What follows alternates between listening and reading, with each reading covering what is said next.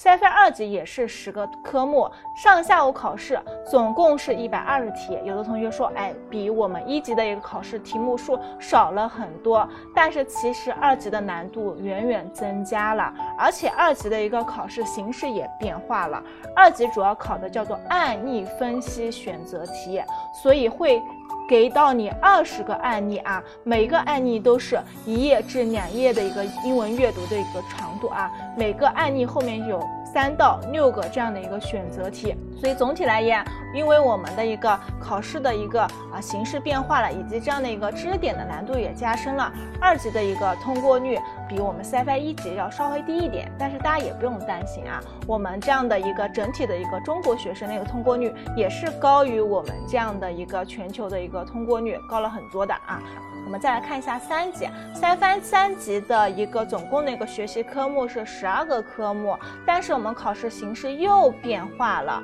我们以前是二级是案例分析题，现在三级的下午也是案例分析选择题，但是上午的话就变成了一个。案例写作题，每一个案例后面跟着几个小的一个简答题，需要你通过一个英语的一个写写作。因此，由于这样的一个考试形式的一个变化，导致我们很多的一个中国考生可能因为写作能力不太强，导致这个通过率有所下降。其实跟我们的一个全球的一个通过率是差不多是持平的这样的一个趋势。